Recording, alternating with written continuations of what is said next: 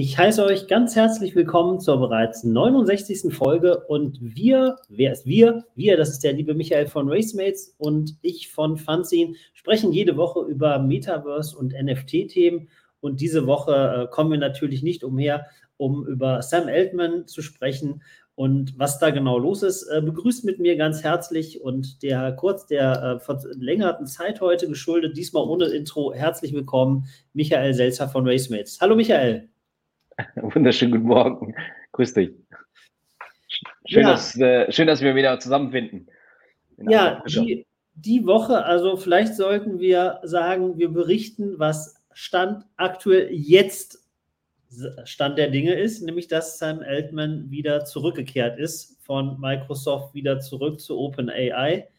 Vielleicht taucht während unserer Sendung noch ein Tweet auf und alles wird wieder ähm, Rolle rückwärts, Rolle vorwärts. Ähm, Genau. Wer weiß das schon. Ja dann, ihr, ihr, könnt das ja, könnt ja dann reinkommentieren, dann können wir da ähm, darauf reagieren.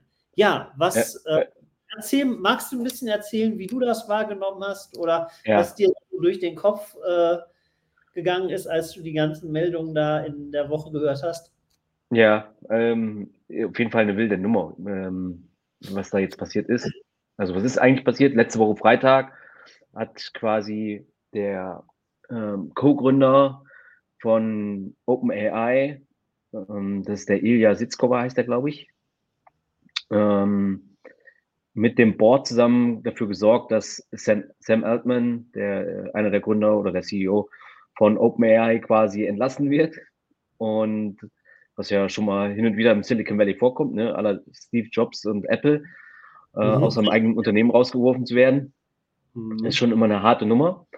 Und dann äh, waren das echt so 48 Stunden, die echt so, so ein bisschen Krimi-like sind, ähm, ähm, weil es ging ja, also es gab die Streitigkeiten im Board, weil es ja eine neue GPT-Variante gibt, die Q oder GPT-5, die halt wohl so mächtig ist, dass man da halt ähm, ja Bedenken hat, beziehungsweise dass man da eben sich die Zeit nehmen sollte, das wirklich äh, zu proven, dass es halt sicher ist und darum ging die Streitigkeiten. Also zum einen ähm, ist ja äh, die, das ursprüngliche Vehikel von äh, OpenAI ja eigentlich eine Non-Profit-Organisation gewesen und darunter eine Profit-Organisation darunter gewesen.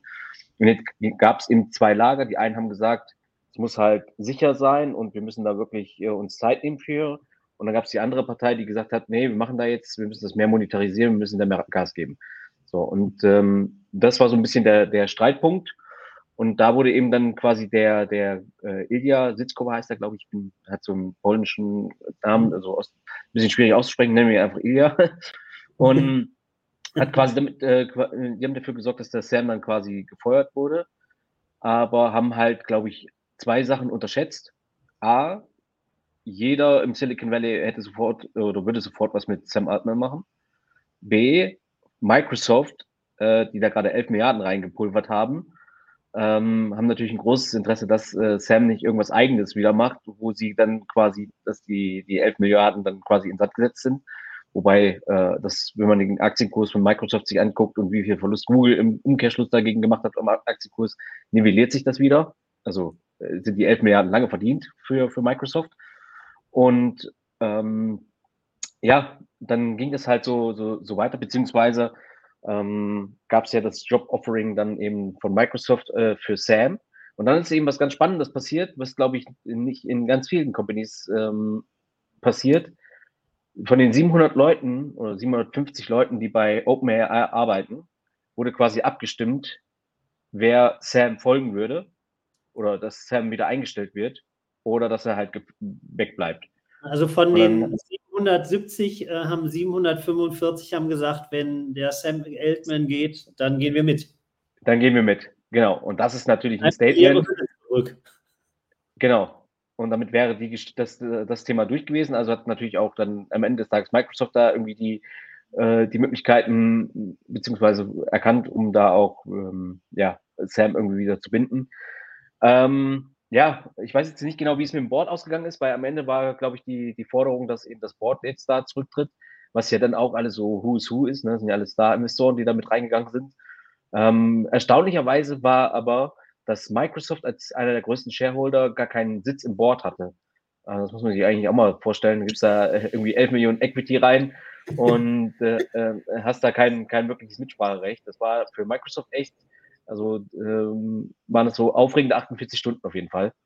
Ähm, aber jetzt, so wie es aussieht, hat man sich da ja geeinigt. Vielleicht, vielleicht so noch als, also erstmal super coole Zusammenfassung. Also so hätte ich gar nicht so, so schnell abbinden können. Aber vielleicht noch so, so zwei, drei Ergänzungen. Also als ich das gehört hatte, mit dass Sam Altman zu Microsoft geht, dachte ich mir so, was für ein geiler Deal für Microsoft. Weil A, sie haben ihn jetzt und können damit neue Sachen entwickeln. Also das Ganze für Bing ganz neue Möglichkeiten, ja, oder vielleicht eigene Projekte noch umzusetzen. Und dann haben sie natürlich auch noch die Beteiligung an OpenAI. Ja, das heißt eigentlich fast alles, was da auf dem Markt oder der Größteil, der auf dem Markt da passiert, ähm, hat ein, hat ein, äh, mal, äh, ist wie so eine Cash-Cow oder ist irgendwie einer, dem das Ganze gehört. Und das ist ja gerade das Spannende daran. Es ist ja so, wie du sagtest, als OpenAI-Projekt sollte das Ganze ja mal, äh, als Open, Open Source-Projekt sollte das ja eigentlich mal sein. Und der Elon Musk hat damals, ganz am Anfang, hat er gesagt, wenn wir da was bauen, da ist Demokratisierung ist ein ganz wichtiger Punkt. Es geht jetzt, klar, man will damit Geld verdienen, aber du darfst halt, wenn du so ein mächtiges Tool baust, dann darf das nicht in die Hand von einem geraten. Ja, also es müssen mehrere, mehrere Parteien, es muss mehrere Parteien geben, die darauf Zugriffe haben. Na, und das ist natürlich eine Sache, wenn dann am Strang äh, unter verschiedenen Namen nur ein Unternehmen sitzt, dann ist das ja genau äh, nicht die Grundidee, die man damit verfolgt hat. Ja. Und insofern, ähm, also, und wie du sagtest, die Parallele damals zu Steve Jobs, man merkt, man ist heute in einer anderen Zeit und was damals lange gedauert hat, das passiert heute innerhalb von 48 Stunden. Ja komplett wild. Ja, zum, zumal ja auch äh, ähm, Sam gesagt hat, er kann das auch wohl mühelos wieder alleine nachbauen und das wäre das wäre ja auch so ein super GAU von Microsoft gewesen. Ähm, bist quasi, hast da 11 Milliarden in OpenAI rein, Open reingesteckt, kannst aber da gar kein, hast kein Mitspracherecht, die Leute hauen alle ab. Der Altman macht einfach eine neue Firma, äh, wo du gezwungen bist, eigentlich wieder nochmal reinzubuttern, ja, ähm, wenn, wenn du dir die, Brot, äh, die Butter nicht vom Brot nehmen lassen möchtest. Und von dem her, ja, äh, war das sicher für den CEO von Microsoft auch äh, ähm, ja, ein, hartes Wochenende, glaube ich. Mhm. Und und äh, ähm, man hat halt auch gesagt, dass der Sam Altman halt auch ein, ja, ein guter Menschenfänger ist. Hat wahrscheinlich auch die von den meisten von den 700 Leuten selber eingestellt. Dadurch sind die alle natürlich sehr loyal ihm gegenüber. Und im Grunde jeder, jeder würde ihm ja aktuell ja auch in der jetzigen Phase äh, Geld für, für ein neues Projekt geben. Ähm, dann anderen Seite muss man halt sagen, wenn so eine Schlüsselfigur gehen würde und sagen kann, er kann es ruckzuck selber schnell wieder nachbauen oder wieder hochziehen, ähm, man muss man halt schon so ein bisschen mal fragen, wie viel Know-how steckt denn da jetzt wirklich drin? Ähm, ja, aber es, es, ist wohl schon eine Menge, weil, ähm, sag mal, was nachzubauen, also du hast ja theoretisch auch die Möglichkeit zu sagen, du setzt dich hin und baust irgendwas nach. Ne? Also die ganzen, äh, wie das, also wie das funktioniert oder wenn, ne, ein schönes Beispiel war ja jetzt, was wir kürzlich mal besprochen haben, diese GPTs, die jetzt jeder ja. selber bauen kann. Ja, und da war es dann halt erst so alle die Euphorie, ja, ich baue jetzt mein eigenes GPT. Ja, und dann sagte einer, äh, Moment mal, man kann schon nachvollziehen, mit welchen Daten ihr euer GPT baut. Ja, und dementsprechend äh, ich fand immer sehr schön, da gab es so eine Anspielung, ähm, da hat einer geschrieben, niemand hat die Absicht, mit urheberrechtlich geschützten Daten sein eigenes GPT zu bauen. Ja, also in Analogie zu, niemand hat die Absicht, eine Mauer zu bauen. Ja, eine Mauer zu errichten. Aber ähm, man muss. Walter Ulbricht. So ganz, so ganz ohne ist das natürlich nicht. Ne? Also ich glaube nicht, dass mit einem, mit einem Team von irgendwie hochqualifizierten irgendwie Entwicklern kann man das nicht so nachbauen, weil es gibt ja auch noch ein paar andere, ähm, auch in Deutschland, die auch an künstlichen Intelligenzmodellen arbeiten. Die hätten jetzt ja in dieser Zeit wahnsinnig aufholen können. Und ich hatte kürzlich mit dem Hamid ähm, ein Video gesehen ähm, und dem Lorenz Gräf von Startplatz. Die haben einen ganz tollen Begriff ins Spiel geworfen, der nennt sich ethischer Kompass. Und mhm. das ist, glaube ich, ähm, so ein Ding, wo man halt 800, Frage, äh, 800 Ausrufezeichen machen kann, weil es geht halt nicht darum, dass äh, OpenAI oder Sam Altman in, insbesondere irgendwas entwickelt, keine Ahnung, ein Auto, äh, ein Computer oder irgendwas, Ja, und dann sagst du, ja gut, kann funktionieren, kann nicht funktionieren. Davon hängt jetzt nicht das Schicksal eines Einzelnen oder der gesamten Gesellschaft oder einer Bevölkerung ab.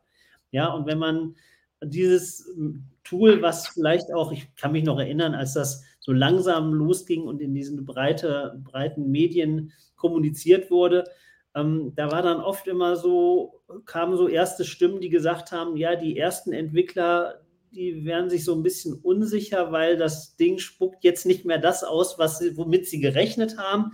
Und es wird so ein bisschen unkalkulierbar.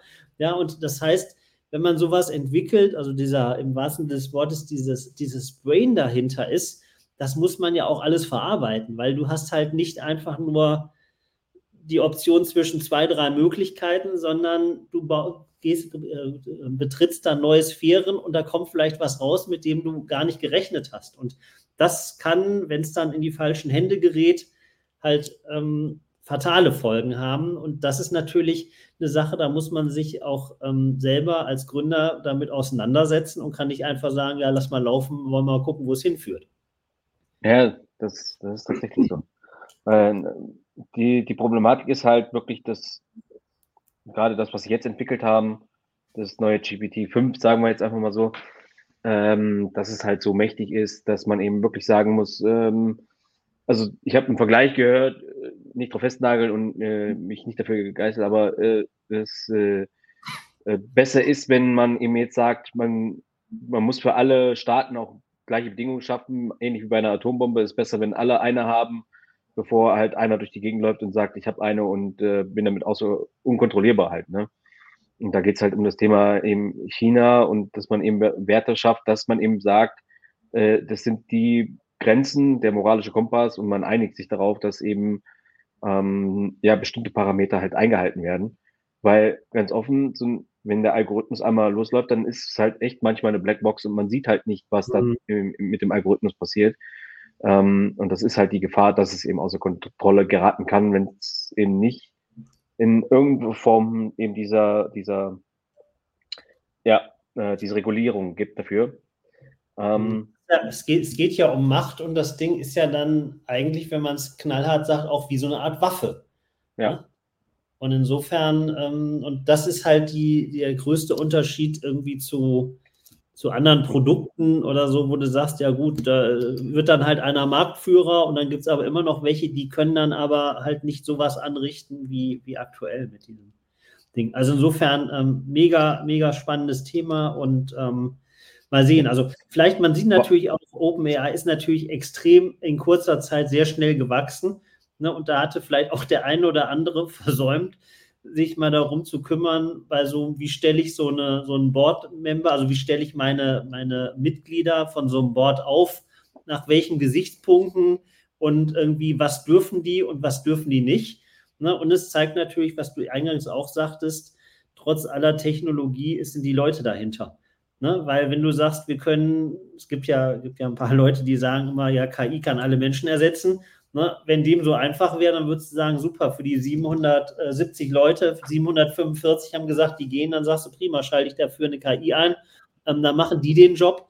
So einfach ist es eben nicht. Ne?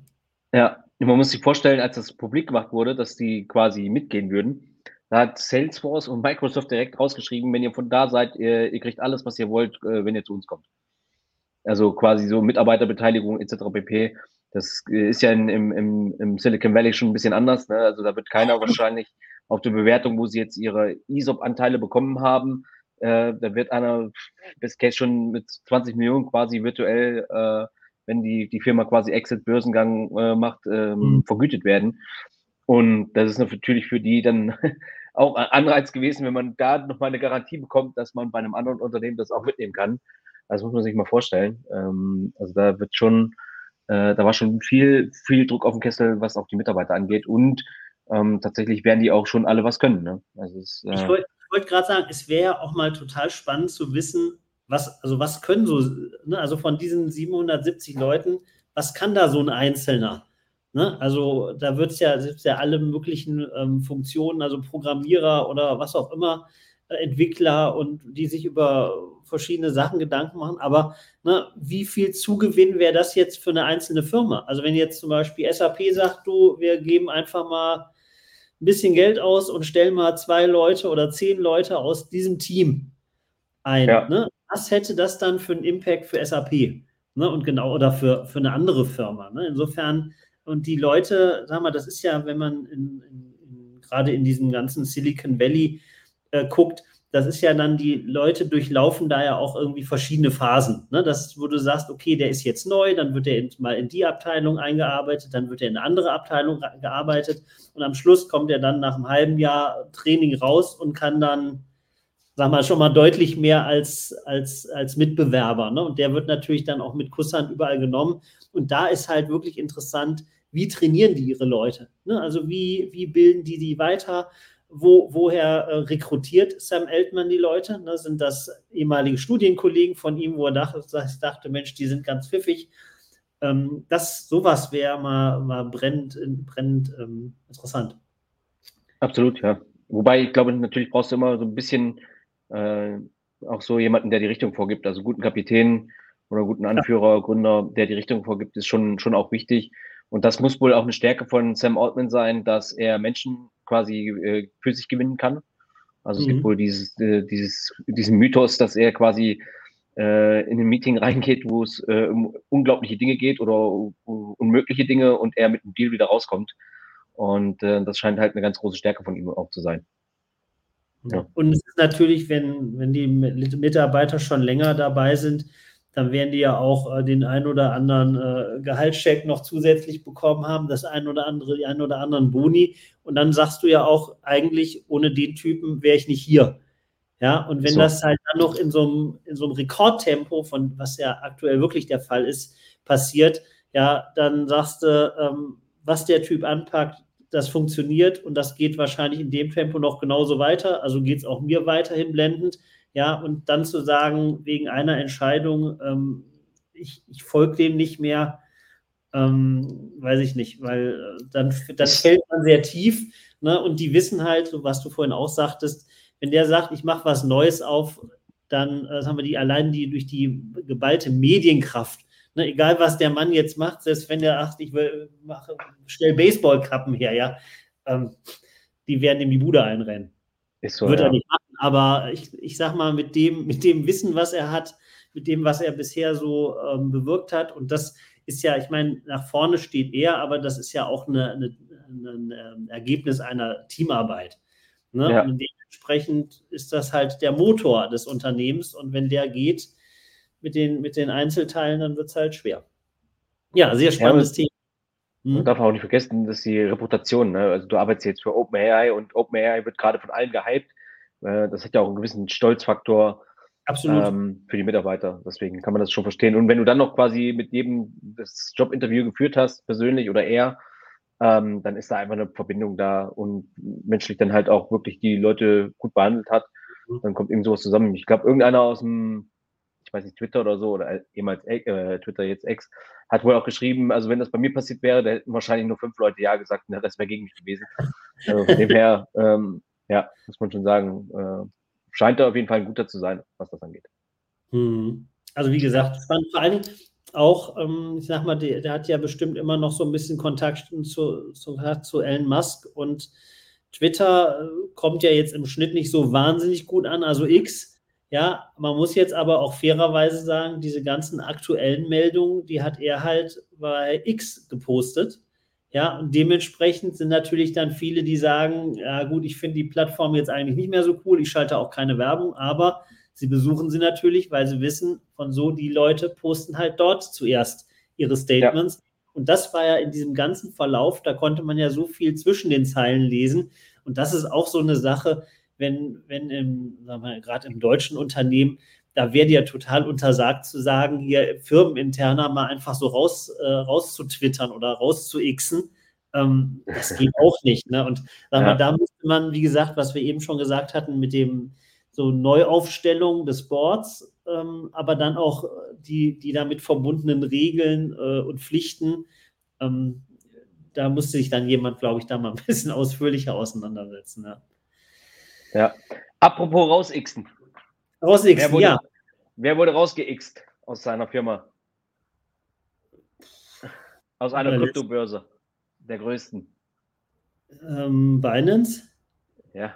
Ähm, in den USA muss Binance 4,3 Milliarden Schadensersatz zahlen oder äh, Schadenzahlung leisten und äh, Shizet, also Champagne Sao, äh, darf für drei Jahre nicht mehr ähm, für äh, Binance als CEO tätig sein. Soll jetzt mhm. wohl Investmentbanker sein. Ähm, mhm. Weil eben der Vorwurf ist halt Geldwäsche, ne? Äh, Terrorfinanzierung in über 100.000 Transaktionen und äh, damit, ähm, ja, ähm, Binance hat wohl die Strafe wohl akzeptiert. Muss, okay. man auch mal reinziehen, muss man sich auch mal vorstellen. Ne? Also aber mal 4,3 Milliarden als Entschädigung oder als Schadenersatz äh, quasi zu, zu leisten oder Strafzahlung, äh, ist auch schon eine harte Nummer, ehrlicherweise. Ja. Hm. Ähm, so viel dazu. So viel Keine dazu. Ahnung, was, noch, was, was wir noch zu Champagne Sau sagen können, aber ja. Ähm, damit Ende, Ende einer Ära hat äh, Charles Hoskin gesagt, das ist äh, einer der Gründer von, von ADA, also von Cardano. Ähm, ja, also in den USA möchte ich momentan, möchte wahrscheinlich keiner irgendwie Vorsitzender von so einer Kryptobörse sein, weil auch äh, Kraken hat äh, ein Thema, die haben auch schon wieder irgendwelche ähm, ja, An Anklagen von, von der SEC bekommen. Also da ist momentan richtig Action, was das angeht. Kommen wir, kommen wir am Schluss nochmal so ein bisschen auf unsere, unser Web3-Thema.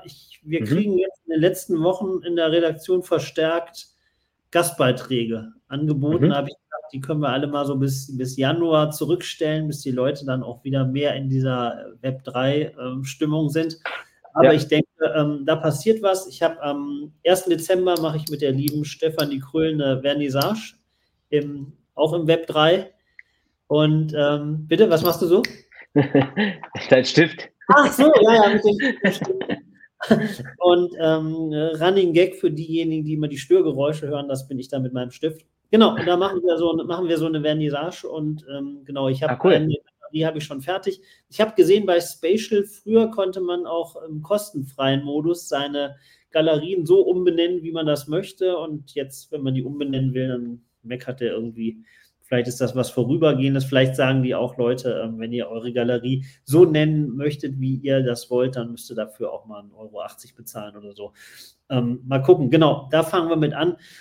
Mal sehen, wie sich das, das ähm, weiterentwickelt. Und ähm, Idee ist natürlich dahinter einmal auch so ein bisschen das greifbar zu machen, weil wir sehen halt bei vielen ähm, so Kunstwerken oder Ausstellungen, ähm, die sind immer noch so in diesem herkömmlichen Space und da ist das, glaube ich, eine ganz schöne Ergänzung. Und natürlich ähm, können wir dann auch ein bisschen über unseren Workshop sprechen. Ähm, vielleicht gibt es ja auch mal eine reale Ausstellung, ähm, also physisch gesehen. Ähm, ja, mal gucken, genau. Insofern ähm, sind wir da ganz positiver Dinge. Und bei uns vom Verlag gibt es noch eine Sache. Wir machen jetzt, ich mache jetzt jeden Tag immer ein Video, weil ich habe festgestellt, ja. Thema, Thema Schublade ähm, wenn ich die Leuten, sagen wir, die, den, die schreibe ich an und dann treffen wir uns da zu so einem Zoom-Meeting und dann sagen die, Stefan, was machst du denn eigentlich? Weil manchmal machst du was mit Autos, dann ist da was mit Essen, dann ist da was mit Wirtschaft. Was machst du denn da? Und ähm, da habe ich mir einfach überlegt, ich nehme die Leute jetzt einfach mit und das, was mich jeden Tag aktuell umtreibt, was mich beschäftigt, so 90 Sekunden mache ich ein kleines Video und dann erzähle ich, was da Sache ist. Und dann kann man sich das Ganze nach x Folgen kann man sich das dann zusammenstückeln, in welchen Bereichen wir wo was machen und wo die ganzen Publikationen sind. Ja, cool. Nachdem die ARD und ZDF-Studie äh, ja ergeben hat, wie relevant Videos immer wie, oder wie wichtig äh, Videos immer mehr werden in den Social-Media-Kanälen, habe ich gesagt, gut, ähm, oder haben wir gesagt und die anderen meiner ähm, drei Mitstreiter werden natürlich ähm, den Video ähm, Botschaften, ähm, also ebenfalls Videos fertigstellen. So wollte ich sagen. Ja, also es ähm, funktioniert halt wirklich gut, gerade auch durch die ganzen Short-Kanäle äh, von den einzelnen großen Plattformen, ne? YouTube, ähm, TikTok und auch äh, Instagram, kann man halt da die Leute gut äh, neugierig machen auf die Themen, die man eben auch ähm, ja, täglich quasi vor der Brust hat, beziehungsweise ähm, neugierig machen auf Podcasts oder auf äh, Videoformate. Von dem her ist es manchmal ganz spannend, äh, hilft es eben den Leuten mal zu zeigen, wie so ein Alltag eigentlich aussieht. Äh, weil jeder ist natürlich auch immer in seiner eigenen Bubble und hat seine eigenen Probleme und dann mal vielleicht kurz mitzubekommen, wie, wie es eigentlich bei dem anderen ist und dass da halt auch nicht immer nur alles äh, Friede, Freude, Eierkuchen ist und äh, alles rosig. Ähm, deswegen äh, fand ich das ganz, ganz charmant, beziehungsweise finde ich es sehr gut, dass du da so ein, so ein Videoformat machst. Ähm, nicht in finde, epischer Breite, genau, in 90, 60 bis 90 Sekunden und nicht in epischer Breite, genau so ist es. Ja, kurz, knapp, knackig, die wichtigsten Sachen auf den Punkt gebracht. Ähm, und wer mehr wissen möchte, der kann dann quasi ähm, Pfandzähne zum Beispiel gucken. ja. Genau, richtig, so, so werden wir das machen. Ja, ähm, das war heute wie immer sehr informativ. Haben wir noch was, wo wir sagen, das haben wir jetzt total vergessen? Nee, ich glaube, so das Wichtigste war natürlich Sam und äh, Binance, fand ich schon sehr, sehr wichtig. Äh, vor ein paar Wochen hat ähm, Disney ja nochmal so ein bisschen was angeteasert, ne, dass sie in den NFT-Space gehen. Äh, nochmal ein bisschen dezidierter mit den ganzen Marvel-Figuren und dass du jetzt so Disney-Figuren sammeln kannst oder äh, Momente. Ähm, also ich glaube, ich was rausgehauen zum Thema Metaverse, genau. Hm. Wer? Porsche. Porsche? Echt? War da was? Ja, also ich weiß nur, dass sie, ähm, die haben eine, die heißt, äh, die, die haben ein Startup oder eine ähm, Spielehersteller, ja, ist es nicht, nicht wirklich. Eine App haben die Race, Race Sport oder Rennsport heißt die, Rennsport GG. Und da haben sie jetzt auch ähm, quasi ihr Porsche Carrera Cup, ihren Markenpokal quasi als eigene Rennserie in, im E-Sports-Bereich ähm, äh, implementiert. Und ähm, ja, weil das äh, Thema äh, natürlich hohen, hohen Anklang hat. Ähm, ich glaube, nahezu jedes Formel 1-Team hat einen eigenen E-Sports-Bereich wo sie mhm. wirklich auch äh, Fahrer unter Vertrag haben. Und nichts ist, äh, äh, was man nicht vergessen darf, eben da, dadurch, dass Max Verstappen halt auch viel äh, E-Sports betreibt, hm, quasi ähm, gab dieses Jahr so ein Highlight, da hat er irgendein Rennen, glaube ich, nicht gewonnen. Das hat dann sein Teamkollege gewonnen, Sergio Paris. Und da war er so äh, ja down, dass er dann quasi abends noch irgend so ein, so ein äh, Sim-Rennen ge äh, gefahren ist und gewonnen hat. Also von dem her ähm, ist da viel, viel Aufmerksamkeit, was man, mhm. was man jetzt im Mainstream nicht mitbekommt, aber in der Szene schon sehr heftig ist. Ah, ja, okay. Ich habe mhm. gab dieses Jahr auch eine eigene Expo in Dortmund, äh, die Sim Racing Expo, wo auch äh, ADAC und so, wo die alle mit involviert sind. Genau. Deswegen. Spannend, ja. Ging, ging total an mir vorbei. Insofern ähm, guter, gute Insights. Passend. Ja. Ja, insofern. Ja, Sport halt, ne?